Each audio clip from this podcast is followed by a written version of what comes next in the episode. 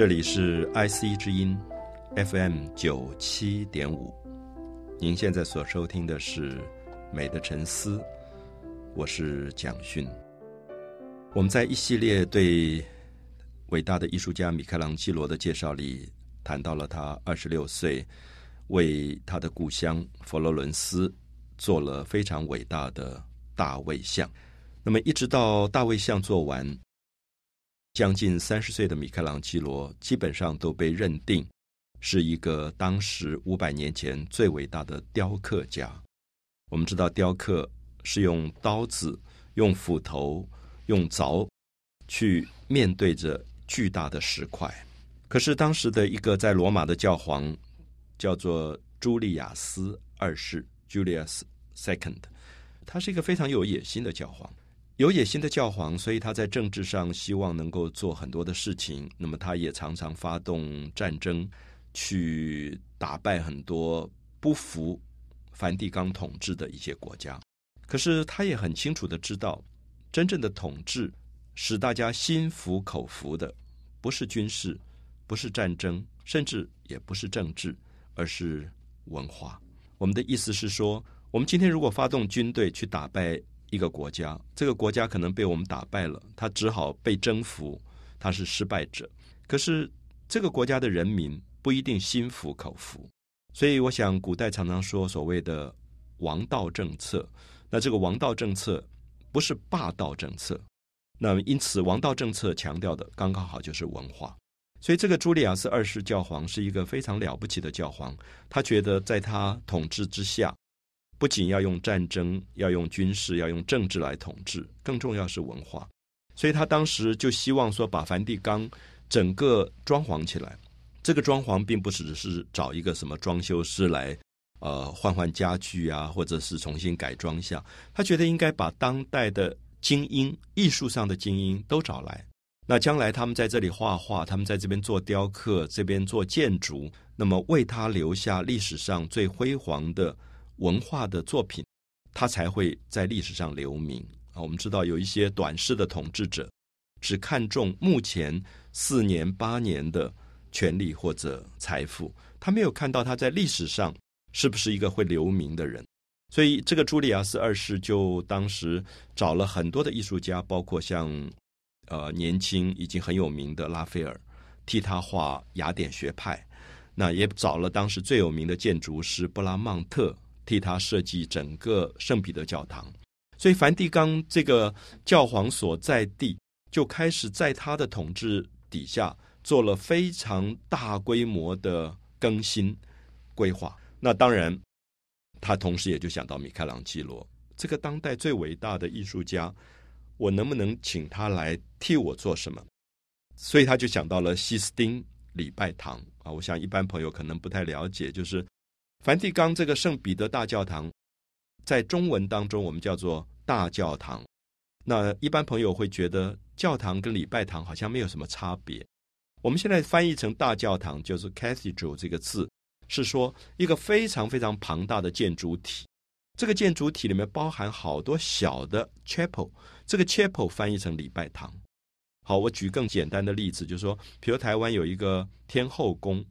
台南的天后宫很大，可如果我们进到天后宫，除了它侍奉妈祖以外，它旁边可能有一个房间是祝生娘娘，有个房间是观音菩萨，所以你会发现这个叫做 chapel，就是说它有好几个小的礼拜空间，这个叫礼拜堂。所以当时有一个最有名就是西斯丁礼拜堂，为什么它最有名？因为我们知道教皇在这里经常的招待外宾，呃，接见所有要见他的大使，所以这个房间。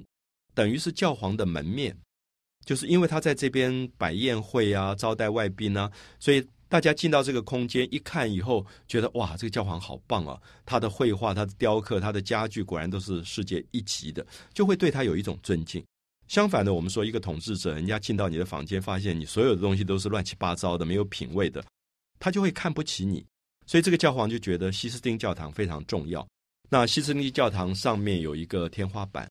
那原来有一些壁画画的非常不好，所以他就很不满意，他就想说：“我把米开朗基罗招来，看他能不能帮我把这个壁画重新画一次。”所以米开朗基罗在三十岁左右就到了罗马，然后这个工作其实谈了很久，谈了很久的原因是因为米开朗基罗基本上还在犹疑啊。这个犹疑包含很多复杂的原因，一方面是他是雕刻家，他觉得我对雕刻有十足的把握啊。他之前二十三岁做过基督圣殇，二十六岁做过大卫像，他都十足把握，他做得很好。可是画画毕竟是另外一个行业，那这个拿刀子的手忽然换成拿毛笔，能不能把画画好？他没有十足的把握，所以他也在犹豫。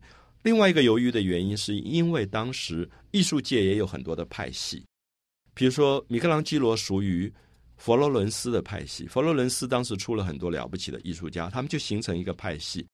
那么为了对抗佛罗伦斯。就会有另外一个派系出现，比如说当时正在盖圣彼得教堂的这个建筑师，总建筑师叫做布拉曼特。布拉曼特就带领另外一群艺术家，想要故意的排挤佛罗伦斯来的艺术家。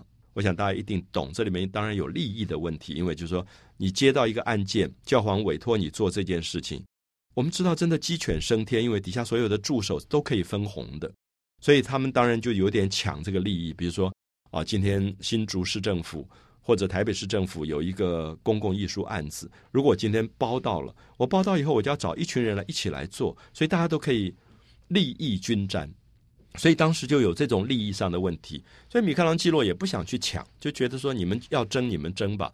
那么甚至很多人去打他的小报告，说他多么不好，然后画画画不好，他只会雕刻，那他都听到了，他也知道这些谣言，这些重伤的谣言。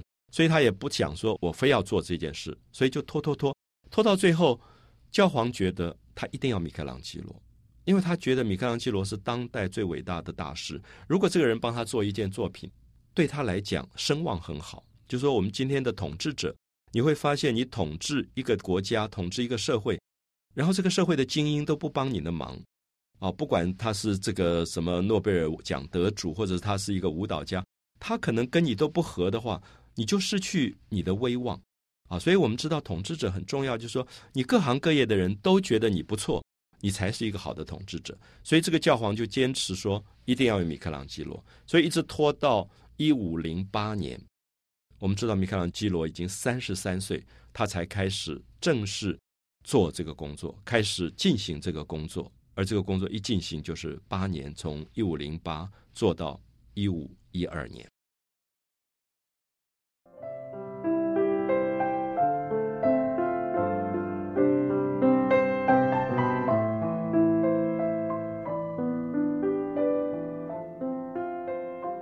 我们提到了米开朗基罗在一五零八年，经过许许多多的波折，终于接了西斯丁教堂天棚壁画的工作。这个工作，如果听众朋友们有机会在现场站在那个教堂的空间里，我想你就会吓一跳。我常常在想，如果是米开朗基罗三十三岁，然后站在那个空间里抬头看，那个屋顶距离我有十九公尺高。我大概都昏过去了，就是我要爬到那么那么高去画画，这是一点，呃，十九公尺高，然后它的长度从头到尾是三十九公尺，将近四十公尺的一个长度，你要把它画的满满的，然后它的宽度是十三公尺，所以大家可以了解一下，就是你的家里面，大概我们家里面，比如说一个三十平的房子的话，恐怕这个十分之一都不到。可是这个画家必须要画一个比你家大十倍以上的空间，而且是爬到屋顶上去画。我想那个难度是大家难以想象的。可是当时这个教皇用了激将法，跟米开朗基罗说：“我知道你只会雕刻，你大概不会画画。”那米开朗基罗碰到所有生命里面不可能挑战的难度，有点像我们说不可能的任务的时候，他所有的创造力就会达到最高峰。这是一个很奇特的个性。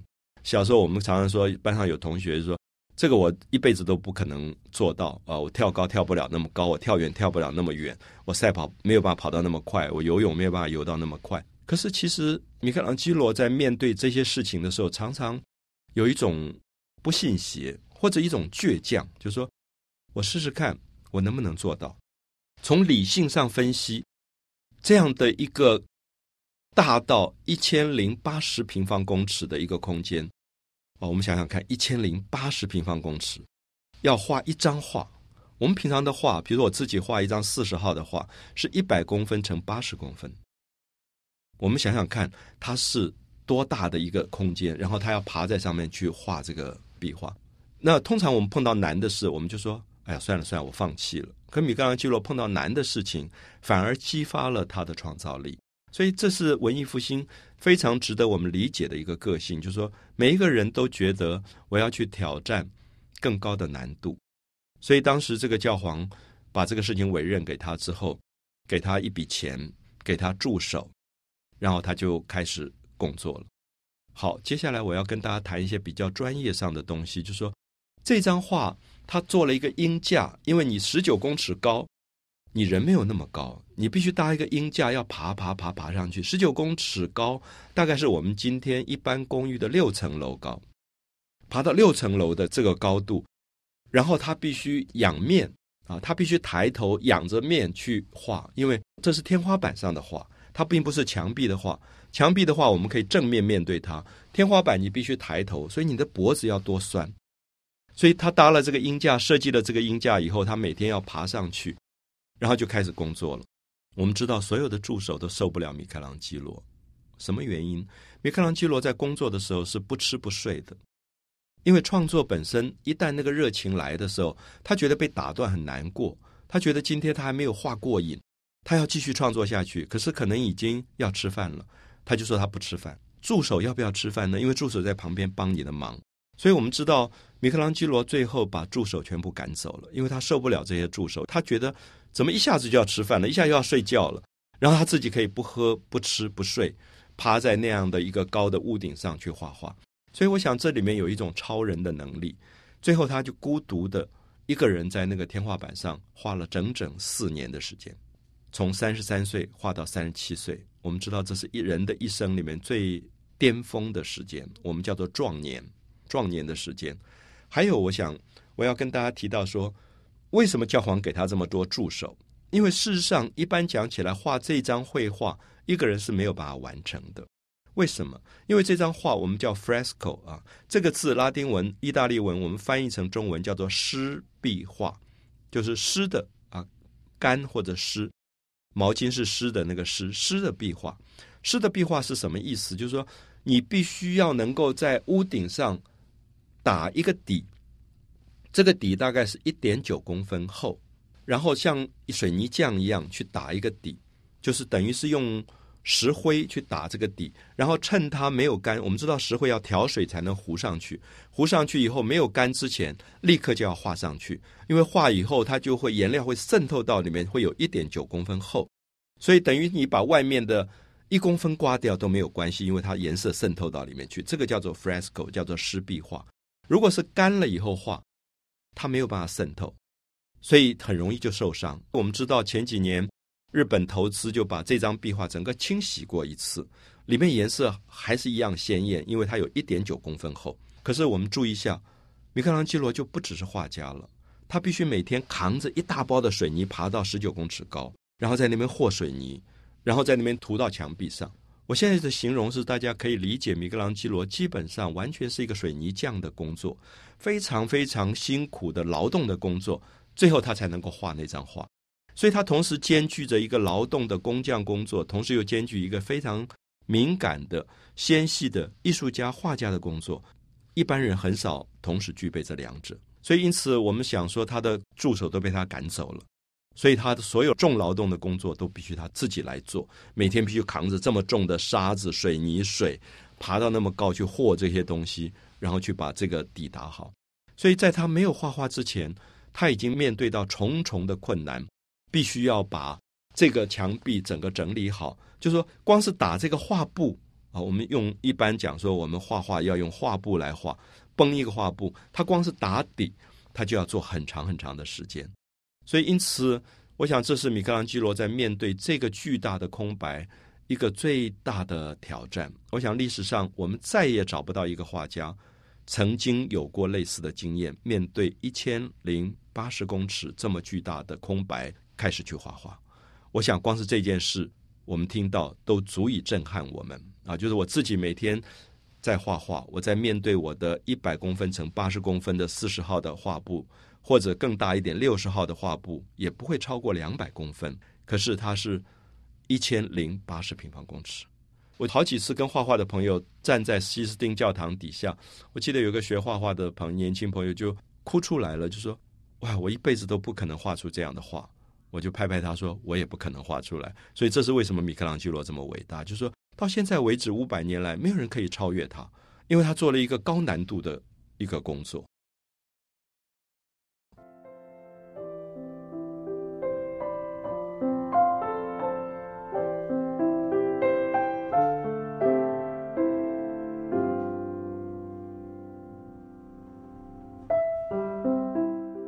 米开朗基罗开始面对一片空白，面对他自己打好底的。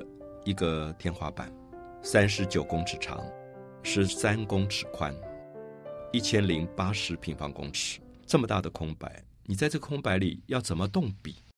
我光想到他下笔的第一笔，我都觉得毛骨悚然。就说意大利文里面为什么用 de habilita “terrible” 这个字，恐怖的来形容米开朗基罗？因为所有人站在这个屋顶底下，就抬头看的时候都说 “terrible”，就是 “terrible”，他怎么可能完成这样的事情？他开始想要画一个作品，是西方的旧约圣经。我们知道西方的基督教有新约圣经，有旧约圣经。旧约圣经非常的精彩，因为它形容宇宙是怎么来的。所以米开朗基罗就把三十九公尺长的屋顶分成九个方块，分成九格。那九格里面分成三组，第一组三格里面是在叙述最早的神。怎么开天辟地？怎么样有了日跟夜？就是依照旧约圣经。如果大家有兴趣去买一本旧约圣经，然后你打开第一章，叫做《创世纪》。创世纪是说宇宙怎么开始的？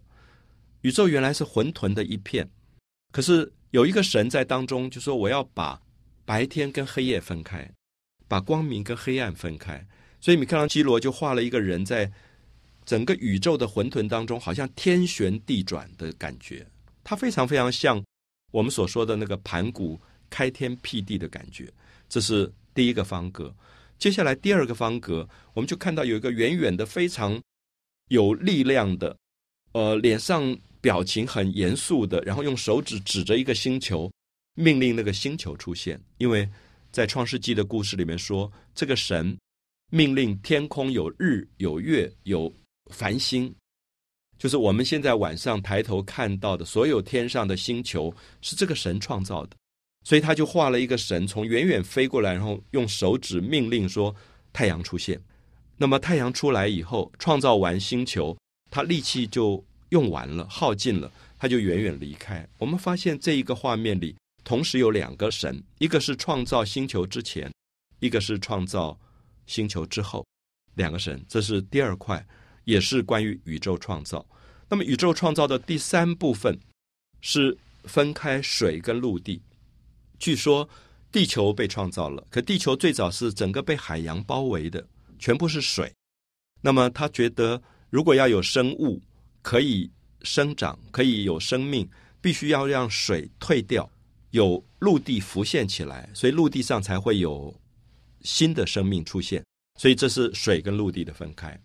所以我们可以说，米开朗基罗在这个九块的壁画的第一段，这三块壁画里是创造日跟夜，创造星球，创造水跟陆地，是宇宙的大创造。我们平常讲一个画家在画画叫创造，我们说一个音乐家作曲叫创造。可是米开朗基罗认为世界上最伟大的创造是万物的创造，那个才叫做创造，就是宇宙开始形成，宇宙开始生成了。好，这是前面三段的部分。好，接下来到第二组，第二组也是三个故事。我们知道，呃，旧约圣经里面的创世纪叙述这个叫做耶和华的神，在六天里面创造了万事万物，所有的日夜星球，所有的牛马走兽，全部被他创造了。天上飞的鸟。河里面游的鱼，可最后他在他所有创造的万事万物当中，感觉到异常的寂寞啊！我想这是创世纪写的非常美的一段，就是一个创造的神忽然觉得非常寂寞，因为他觉得他世界上唯一的孤独的一个形体，所以他决定要创造一个叫做人的生命。他说要用自己的样子创造人，所以他就用泥土捏捏捏了他自己的样子，然后给他生命。这个生命叫做亚当，等于是第一个人类，也可以说第一个男人。所以我们就看到这一段故事是米开朗基罗煞费苦心要创作的一个部分。据说他画了好几次都不满意，就把它涂掉，因为他觉得第一个人类的被创造应该是最伟大的一个创造。那怎么样子赋予一个人生命，这是值得思考的问题。所以最后他就躺在罗马的山丘上，因为画不出画，就在那边自己找灵感。最后就看到天空上有两片云越来越靠近，越来越靠近。哎，他灵感来了，他就跑回去，赶快画了这一段，就是一个神被很多小天使包围，从远远飞过来，然后把他的手伸出来，那么这个像一个云一样。然后另外一边左下角是亚当躺在那边，也伸出他的手，那也像一块云一样，因为包围在后面的陆地也像一块云。那么在两块云跟云靠近的当中，有两个手指慢慢慢慢在接触。我们知道这是变成了米开朗基罗创造的世界上最伟大的一个符号，因为他觉得把生命给予另外一个人，把生命赋予一种爱给别人，不是语言，其实是触觉。就是你会发现，后来 s p i b e r 在拍《E.T.》的时候，《外星人》这个电影就用到这个符号，因为我们知道，我们通常看到一个人，我们会害怕，我们会防卫，我们想这个人是不是坏人，会不会害我？可是我们觉得，哎，这个人不是坏人，是好人，他有善意的时候，我们就会跟他握手，或者用手指去碰他的手指。我们看到 Spielberg 在外星人当中，这个长得丑丑的外星人，这个 E.T.，大家都很害怕他。那那个小男孩也怕他，不敢接触他。可是慢慢就会发现，说你防卫另外一个人，其实是一种偏见。他其实没有那么坏，所以他就慢慢伸出手指，然后这个外星人也伸出手指，他们手指跟手指触碰的时候。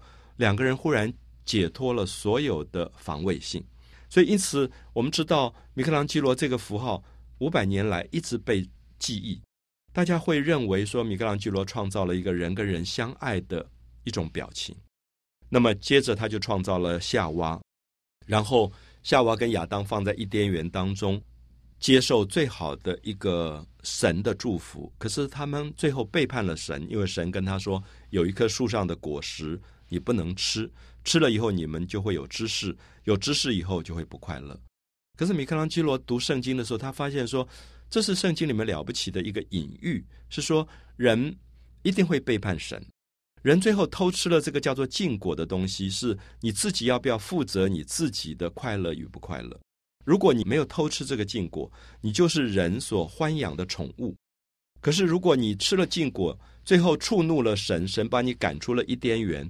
因此，你就要自己负责自己生命，快乐或不快乐，你都要自己负担。所以，这里面是米开朗基罗用了另外一个角度去看待伊甸园的故事。我想跟我们今天很多朋友对基督教的解读可能是不一样的。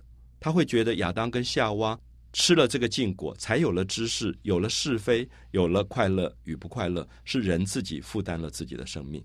所以，这是他创世纪壁画的第一组。跟第二组，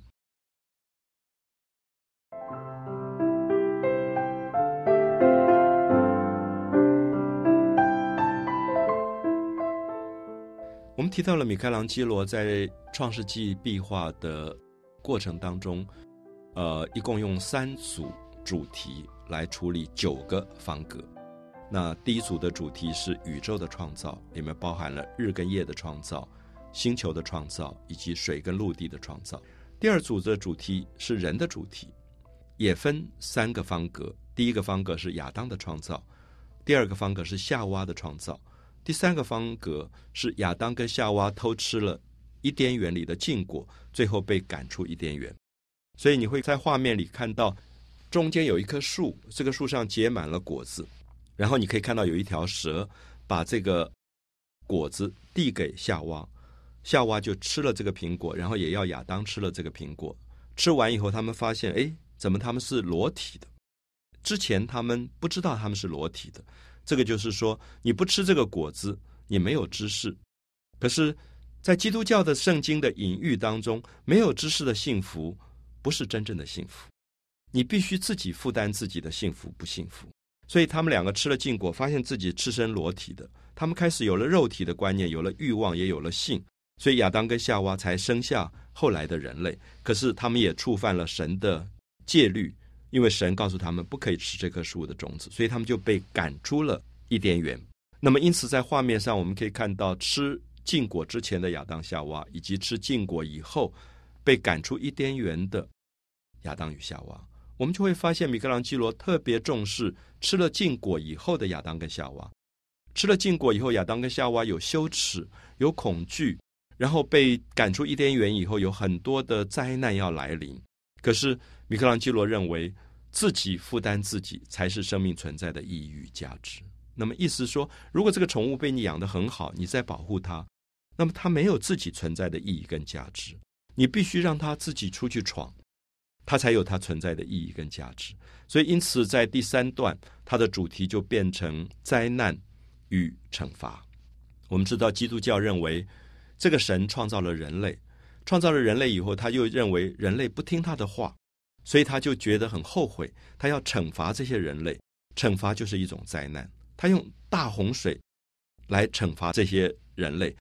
那么，因此我们就看到这个神在旧约圣经当中是一个蛮奇特的个性，就是你干嘛要创造人类？你创造了人类，你又告诉他们说那棵树上的种子果实你不能吃。那如果不能吃，你为什么要创造那棵树呢？其实我们就发现旧约圣经里面充满了各种的有趣的矛盾，就是说他对人是一个有趣的试探。那么最后人终于吃了，就像我们小时候我们在学校里老师啊，或者回到家里父母说。哎，这个东西你绝对不要碰，不要碰！我发现每次他们一直讲不要碰的东西，我一定会去碰，因为你好奇，因为人类是充满好奇的，所以因此我们就看到最后他就势必掉到灾难里，所以这个神很生气，觉得说我叫你们不要做的事，你们偏偏要做，所以他决定说我要惩罚你们，他就想说他要连下四十天的大雨，好雨，把整个世界淹没，所有的生命全部被淹死。好，我们看到这是基督教非常。重要的信仰之一就是灾难，或者说罪与罚。因为人类有罪，因为有罪，所以你有惩罚，所以他就准备要消灭人类。可是这个神，我一直觉得旧约圣经里的神个性上是非常有趣的一种多重性格。就是他要惩罚之前，他忽然又觉得，哎，我全部毁灭以后就零了，什么也没有了。然后他就想，人类里面其实有一个还不错，就叫做诺亚。他觉得诺亚还蛮好的。平常也常常祷告，呃，献祭，那么把羊杀了献祭给他，他就觉得说他应该要救诺亚，其他生命都可以死掉，可是诺亚应该要救，所以他就派天使说：“你告去密报诺亚，说我要下四十天的好雨，所有的生命都会死掉，所以你现在赶快的去找木材，然后做一个方舟，一个船，啊，所以我们知道诺亚方舟在西方是一个救赎的意思，然后也特别。”通报他说：“除了你们家的人以外，你把所有的动物，比如说鸡、狗、猫、猴子，全部选一公一母带到船上去。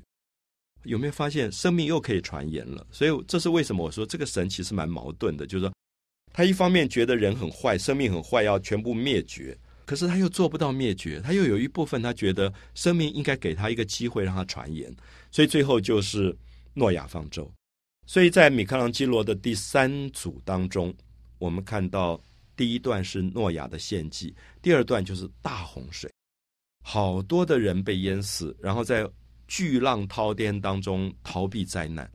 我们看到这是米开朗基罗非常伟大的一张壁画，因为米开朗基罗很少画这么多的人，就一个画面里面一堆人都在逃亡。然后米开朗基罗也发现人很奇怪。我们平常在一个城市当中，在新竹、在台北，你会发现人彼此对立、彼此憎恨、彼此讲别人的坏话、彼此讲别人的谣言八卦。可是，一旦灾难来临，他们就会比较好一点。很奇怪，就人会帮助人的时候，常常是在灾难的时候。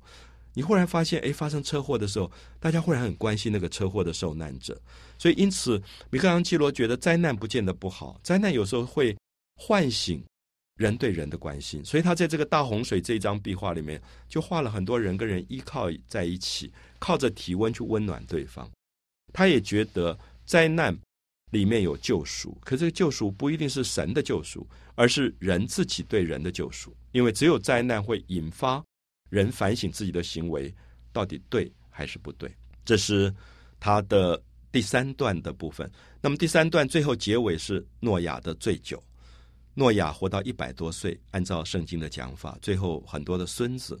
可是这个一生很虔诚的信奉他的神的诺亚，有一天忽然喝醉了酒，然后拖着赤身裸体躺在地上，然后被他的孙子看到了，然后他的孙子就在指说：“你看这个老祖父好为变小，呃，在那边脱得精光这样。”所以我觉得米开朗基罗很奇怪，在九段的方格当中，最后结尾在诺亚的某一种失态。他会觉得人一生修行未必一定成功，很奇怪，最后会因为一点点酒，忽然整个人垮掉了，然后变成了一个大家不认识的诺亚。所以，我想米开朗基罗对人性非常的了解，他也在《创世纪》的九段壁画当中，连贯的把创造的意义，从神的创造、宇宙的创造到人的创造，到人的大灾难、罪与罚，做了完整的一致性的表达。美的沉思，我是蒋勋。